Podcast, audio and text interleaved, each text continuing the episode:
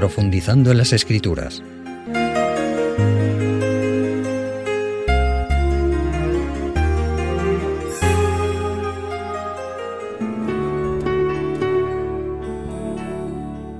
Estimados amigos, hoy vamos a recordar la vida del apóstol Juan, el discípulo amado. Juan, el más joven de los discípulos de Jesús, era hijo de Zebedeo, un pescador del llamado Mar de Galilea, junto a su hermano Jacobo o Santiago, como se le denomina, recibieron el llamamiento de Jesús para seguirle y transformarse en lo que Jesús llamó pescadores de hombres. Este llamado también lo dirigió Jesús a Pedro y a Andrés, su hermano, que tenían el mismo oficio, pescadores de peces. Vamos a leer en Mateo capítulo 4, a partir del versículo 18, esta historia tan interesante. Andando Jesús junto al mar de Galilea, vio a dos hermanos, Simón, el llamado Pedro, y Andrés, su hermano, que echaban la red en el mar porque eran pescadores. Y les dijo, venid en pos de mí, y os haré pescadores de hombres. Ellos entonces, dejando al instante las redes, le siguieron. Pasando de allí, vio a otros dos hermanos, Jacobo, hijo de Zebedeo, y Juan, su hermano, en la barca con Zebedeo, su padre, que remendaban sus redes, y los llamó. Y ellos también, dejando al instante la barca y a su padre, le siguieron. Los cuatro jóvenes amigos y pescadores respondieron a la invitación de Jesús dejándolo todo, dejando su trabajo, su oficio y a su familia para seguir a Jesús y transformarse en pescadores de hombres, o sea, invitar a otros a ser cristianos, seguidores e imitadores de Cristo, a tener el ideal del Evangelio eterno. Amigos oyentes, no es fácil ni entonces ni hoy dejar un trabajo, dejar el entorno familiar y social que te ofrece cierta seguridad, para seguir un ideal maravilloso, por cierto, pero sin esa cierta seguridad material que tenían y que Jesús no podía ofrecerles. Pero los cuatro jóvenes, entre los que estaba Juan, lo dejaron todo para seguir a Jesús y ser sus discípulos, sus alumnos, para más tarde transformarse en sus apóstoles, divulgadores de sus enseñanzas. Hablemos ahora de la personalidad y carácter de Juan, cuyo nombre significa gracioso don de Dios y que por la gracia de Dios llegó a ser precisamente esto, un don de Dios. Vamos a leer en el Evangelio de Lucas, en el capítulo 9, y el relato pasará del versículo 52 al versículo 56 y nos dice así.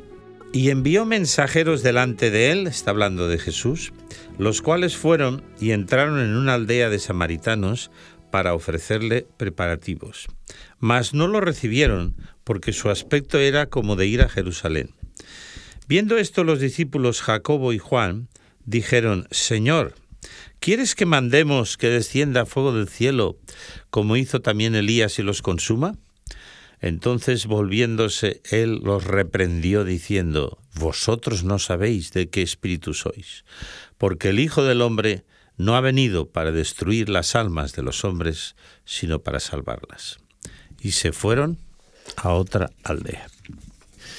Los samaritanos, por cuestiones ya históricas, no eran amigos de los judíos, y al percatarse que aquel grupo de Jesús y sus discípulos querían atravesar su territorio para llegar antes a Jerusalén, se lo impidieron. La reacción inmediata, como hemos leído, de Juan y su hermano fue, Señor, ¿Quieres que mandemos que descienda fuego del cielo y los consuma a todos? Y la respuesta también inmediata de Jesús, que también hemos leído, decía lo siguiente, vosotros no sabéis de qué espíritu sois. ¿Qué quiere decir? ¿Pensáis estar conducidos por el Espíritu de Dios y que éste mora en vosotros? Y precisamente quien acaba de inspirar vuestra petición es el espíritu del mal, de Satanás, el gran homicida, el que inspira a los hombres la muerte y la venganza. Y añadió Jesucristo, Yo no he venido a destruir a los hombres, sino a salvarlos. Una declaración importantísima. El Evangelio, el cristianismo es un mensaje de salvación. Qué lástima que esta declaración de Jesús no hubiera sido o conocida que yo creo que sí que lo era, más bien respetada a través de la historia por tantos cristianos, entre comillas. Podíamos recordar ahora las cruzadas, podíamos recordar a la Inquisición, que condujeron a tantos inocentes a la muerte simplemente porque no coincidían con sus creencias o denunciaban los errores de la Iglesia en aquel tiempo. No nos ha de extrañar que Jesús llamara a Juan y a su hermano Boanerges, que significa hijos del trueno, porque eran, como hemos visto, vengativos en grado sumo. Y el cristianismo no busca la destrucción ni física ni eterna de nadie, sino la salvación eterna del pecador arrepentido. Jesús dijo, en esto conocerán que sois mis discípulos si tuviereis amor los unos a los otros, no si matáis al mayor número posible de ellos. Amigo oyente, ¿conoces algún hijo del trueno?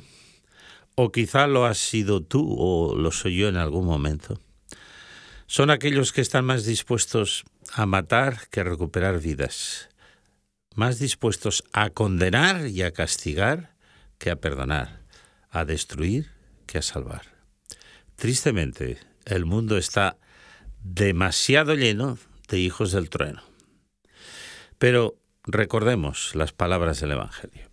Y en Mateo 6 hay una declaración que podemos leer en este momento, la hallamos en los versículos 14 y 15. Mateo 6, versículos 14 y 15 dice así, porque si perdonáis a los hombres sus ofensas, os perdonará también vuestro Padre Celestial. Pero si no perdonáis a los hombres sus ofensas, tampoco vuestro Padre Celestial os perdonará vuestras ofensas. Sin duda, los defectos de carácter de Juan fueron puestos en evidencia ante la negativa de los samaritanos para que pasaran por su territorio. Pero esta no fue la única ocasión. Juan, no obstante, fue aprendiendo a través de su relación con Jesús y afortunadamente cambió. Pero vamos a ver esta segunda ocasión en la que aparentemente es la madre de Juan y de Jacobo la que interviene y realmente fue así, ¿no? Pero ¿quiénes fueron los instigadores de esta demanda? Vamos a buscar en Mateo capítulo 20 en los versículos del 20 al 24. Dice así: entonces se le acercó la madre de los hijos de Zebedeo con sus hijos, postrándose ante él y pidiéndole algo. Y él le dijo, ¿qué quieres? Ella le dijo, ordena que en tu reino se sienten estos dos hijos míos, el uno a tu derecha y el otro a tu izquierda. Entonces Jesús respondiendo dijo, ¿no sabéis lo que pedís? ¿Podéis beber la copa que yo he de beber y ser bautizados con el bautismo con que yo soy bautizado? Y ellos respondieron, podemos. Él les dijo, a la verdad mi copa beberéis, y con el bautismo con que soy bautizado seréis bautizados. Pero el sentarse a mi derecha y a mi izquierda no es mío darlo, sino aquellos para quienes está preparado por mi Padre. Cuando los diez oyeron esto, se enojaron contra los dos hermanos. No hay duda, estimados amigos, que Juan y su hermano, en su línea de comprensión materialista del reinado del Mesías, como le sucedía a todos los judíos o a la mayoría de ellos, aspiraban a ocupar los dos primeros lugares en su reino. Y su madre hizo de portavoz de sus hijos y se lo pidió a Jesús. El resto de sus compañeros de discipulado no importaban para ellos. Los mejores sitios para ellos dos porque el egoísmo era también una característica de la personalidad de Juan y del resto de discípulos que, como hemos visto, se molestaron al oír aquella petición porque también ellos aspiraban a esos primeros lugares. Si no hubiera sido así, no les habría importado la petición de Juan y de su hermano. La respuesta de Jesús, como siempre acertada y oportuna, contenía la idea de que era Dios el Padre quien decidiría el grado de recompensa de cada creyente que fuera a ser salvo y recibiera la vida eterna. Pero además contenía una pregunta. ¿Estáis preparados para beber la copa que yo de beber? O sea, sufrir por causa de la predicación del Evangelio, por dar a conocer las buenas nuevas de salvación. Ellos respondieron instantáneamente que sí, sin comprender sin duda el alcance de su respuesta. Y Jesús añadió que sin duda beberían de su copa o cáliz y recibirían su bautismo, aludiendo a la muerte de Santiago, que fue decapitado, y a Juan, que fue desterrado al islote de Pamos, ambos por predicar el cristianismo que molestaba a judíos y a romanos. Pero Jesús, conocía el noble fondo de Juan y su deseo de cambiar. Hay un buen libro denominado Hechos de los Apóstoles y en él su autora, Elena White, en la página 434, dice, Juan deseaba ser semejante a Jesús y bajo la influencia transformadora del amor de Cristo llegó a ser manso y humilde. Su yo estaba escondido en Jesús sobre todos sus compañeros se entregó al poder de esa maravillosa vida. Juan conoció al Salvador por experiencia propia. Las lecciones del Maestro se grabaron en su alma y añade, semejante transformación de carácter como la de Juan es resultado siempre de la comunión con Cristo. Es hermoso ver que efectivamente Jesús supo leer en el interior de Juan. Hay un texto del Antiguo Testamento que dice que Dios mira no lo que el hombre mira. Los hombres miramos las apariencias, lo externo, pero Dios lee el corazón. Y Jesús descubrió la nobleza de Juan, las virtudes de Juan, y vio que aquel hijo del trueno podía ser transformado en el discípulo del amor, como así llegó a ser. Quizá podríamos aprender nosotros de Jesús, ¿verdad?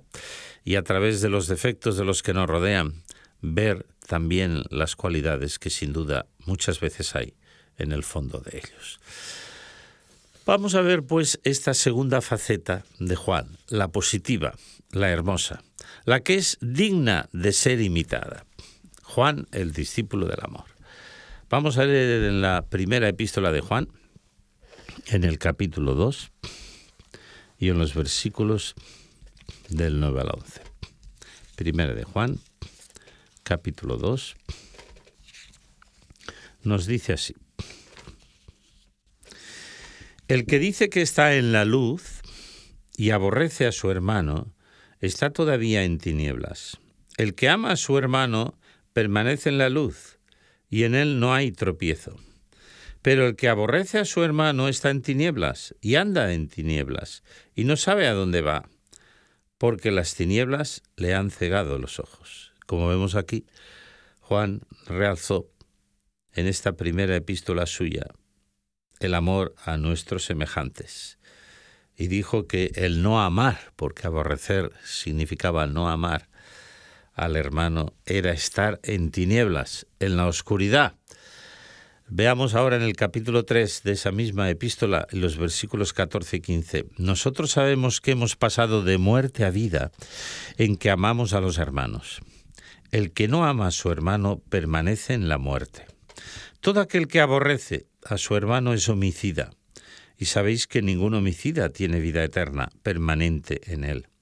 En esto hemos conocido el amor, en que Él puso su vida por nosotros.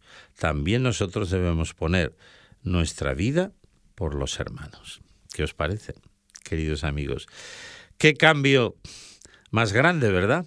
El que dio la vida, la personalidad, el carácter de Juan, bajo la influencia positiva que recibió de Jesús, su comunión con Dios. Aquí él dice realmente que el que aborrece a su hermano es un homicida. Y lógicamente los homicidas, si no se arrepienten, no entrarán en el reino de los cielos. Hemos pensado a veces en nuestras actitudes que pueden ser semejantes a lo que aquí nos advierte. Y ahora leamos en el capítulo 4, siempre de la primera epístola de Juan, los versículos 7, 8 y 20. Dice, Amados, amémonos unos a otros, Porque el amor es de Dios, y todo aquel que ama es nacido de Dios y conoce a Dios. El que no ama no ha conocido a Dios, porque Dios es amor. Y el versículo 20, si alguno dice yo amo a Dios y aborrece a su hermano, es un mentiroso. Pues el que no ama a su hermano, a quien ha visto, ¿cómo puede amar a Dios al que no ha visto? Impresionante, ¿verdad, queridos amigos? ¿Cuántas veces proclamamos nuestro cristianismo, nuestra religiosidad, y no amamos u odiamos a los que nos rodean? Ahí están incluidos, sabéis, los enemigos. Esta mañana, precisamente en una lectura devocional que yo hacía en casa con mi esposa, leíamos un ejemplo del pasado de alguien que cometió un crimen, que mató al hijo de un creyente, que pasó 20 años en la cárcel y que después, con, cuando salió, ese creyente lo adoptó como hijo. Porque después de aquellos 20 años en la cárcel no tenía nadie. Cuando le dijeron, pero tú estás loco, dijo, no, yo simplemente soy cristiano. Sigo los consejos que la Biblia nos da. ¿Qué lecciones, queridos amigos oyentes, más directas sobre la importancia del amor en la vida del creyente, verdad? El apóstol Juan escribió el Evangelio que lleva su nombre, como todos sabemos sus tres epístolas o cartas y el Apocalipsis o revelación, bajo la inspiración del Espíritu Santo. Fue elegido por Jesús cuando era crucificado para sustituirle como hijo. Creo que se puede afirmar así, puesto que él moría en el cuidado de su madre. Vamos a leerlo. Esto es muy bonito. Y esto demuestra realmente pues la confianza que Jesús tenía en su discípulo. Juan 19 versículos del 25 al 27 nos dice, estaban de pie junto a la cruz de Jesús su madre y la hermana de su madre, María, mujer de Cleofás, y María Magdalena. Cuando vio Jesús a su madre y al discípulo a quien él amaba, que estaba presente, dijo a su madre, Mujer, he aquí tu hijo. Después dijo al discípulo, He ahí tu madre. Y desde aquella hora el discípulo la recibió en su casa. Queridos amigos, como yo decía antes, ¿no es esto hermoso? ¿Por qué Jesús confió a su madre al cuidado de Juan? Porque sabía que Juan la iba a amar y a proteger como si fuera su propia madre y que sustituiría a Jesús perfectamente en este cometido. Juan también formó parte del equipo misionero con el apóstol Pedro fue enviado a Éfeso y también a Samaria, entre otros lugares, a predicar el mensaje de salvación eterno. Para mí es significativo que fuera allí donde de joven había estado dispuesto a pedir la destrucción de sus ciudadanos. Ahora les presentaba el mensaje de esperanza, de salvación eterna. Qué cambio más impresionante, ¿verdad? Gracias a su relación con Jesús. Como dijimos antes, fue desterrado a Patmos por el emperador romano por predicar la doctrina cristiana. Y ya en su ancianidad, Juan es un ejemplo para cada uno de nosotros. Un hombre que dedicó su vida a la predicación del Evangelio de Salvación. Y él mismo cuenta esta experiencia que vivió en el libro de Apocalipsis capítulo 1, versículos 9 y 10, donde leemos, yo, Juan, vuestro hermano, y copartícipe vuestro en la tribulación, en el reino y en la paciencia de Jesucristo, estaba en la isla llamada Patmos, por causa de la palabra de Dios y el testimonio de Jesucristo. Yo estuve en espíritu en el día del Señor y oí detrás de mí una gran voz, como de trompeta. Al redactar este maravilloso libro, Juan no le importó reconocer un error que había cometido, que encontramos en el capítulo 22, versículos 8 y 9. Yo, Juan, soy el que oyó y vio estas cosas, y después que las oí y las vi, me postré para adorar ante los pies del ángel que me mostraba estas cosas. Pero él me dijo, mira, no lo hagas, porque yo soy consiervo tuyo, de tus hermanos los profetas y de los que guardan las palabras de este libro. Adora a Dios. ¿No es esta una evidencia clara de su humildad y la transformación de su carácter? ¿Por qué escribió esto él en el Apocalipsis? Para que quedara un ejemplo de que a quien hay que adorar es al Creador y no a las criaturas. Todo esto, a mí me parece, queridos amigos, que nos da una imagen real de quién fue Juan. En su juventud fue un hombre impetuoso, es verdad, que pidió la destrucción de los samaritanos, pero después, gracias a su relación con Jesús, fue cambiando. Su carácter fue transformado y se transformó en el discípulo del amor. Cito de nuevo el libro que antes leímos, de Hechos de los Apóstoles, página 454, donde dice, Juan vivió hasta ser muy anciano. Fue testigo de la destrucción de Jerusalén y entre los riscos y rocas de Patmos mantuvo su comunión con Dios. Cuando fue desterrado, sus enemigos pensaron que allí su influencia desaparecería y que moriría de penurias y angustiado. Pero se equivocaron. Sí, amigos oyentes, la vida de Juan, el discípulo amado, el que reclinaba siendo muy joven su cabeza sobre el hombro de Jesús, el antiguo hijo del trueno transformado en el discípulo del amor, contiene una gran enseñanza para ti y para mí. Seamos o no hijos del trueno, cosa que el ser humano alguna vez por lo menos lo es. Y esta es la transformación del carácter que Dios puede realizar en nosotros si se lo permitimos. La pregunta es, ¿estamos dispuestos a permitírselo? ¿A dejar de ser vengativos, orgullosos, duros e implacables con los demás, como a veces somos, y por influencia del Espíritu Santo en nosotros llegar a ser misericordiosos, amantes y perdonadores? Recordemos la declaración del apóstol Juan, el que no ama no conoce a Dios, porque Dios es amor. Este mundo lleno de violencia e injusticia necesita hombres y mujeres que, como Juan, llegan a ser discípulos del amor verdadero y que aún en la ancianidad, como el discípulo amado, sigan dejando una estela de amor y de servicio a su alrededor. Pidamos a Dios ayuda para que esto sea una realidad en nuestra vida.